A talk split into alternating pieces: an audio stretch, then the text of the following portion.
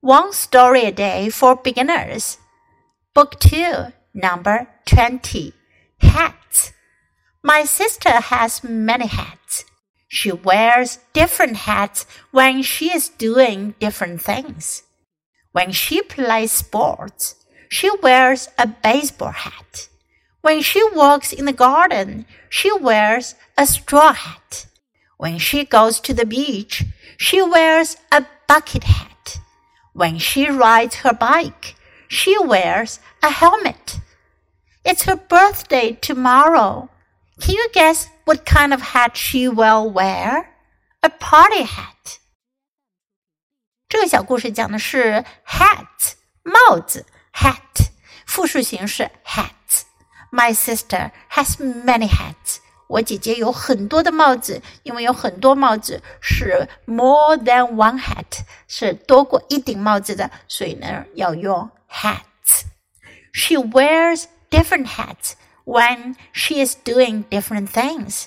她在做不同的事情的时候呢，就戴不同的帽子。When she plays sports, she wears a baseball hat。当她运动的时候，她就戴一顶棒球帽。when she works in the garden, she wears a straw hat.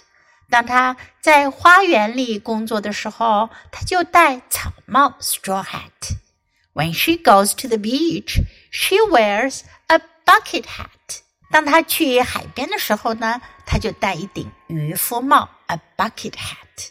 When she rides her bike, she wears a helmet. 当她骑自行车的时候，她就戴上头盔。it's her birthday tomorrow. 明天是她生日了。Can you guess? 你能猜想到 what kind of hat she will wear? 她会戴哪种帽子呢？A party hat. 派对帽。Do you have a lot of hats? 你们有很多的帽子吗？Now listen to the story once again. Hats. My sister has many hats. She wears different hats when she's doing different things. When she plays sports, she wears a baseball hat.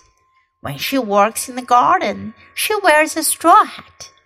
When she goes to the beach, she wears a bucket hat. When she rides her bike, she wears a helmet. It's her birthday tomorrow. Can you guess what kind of hat she will wear? A party hat.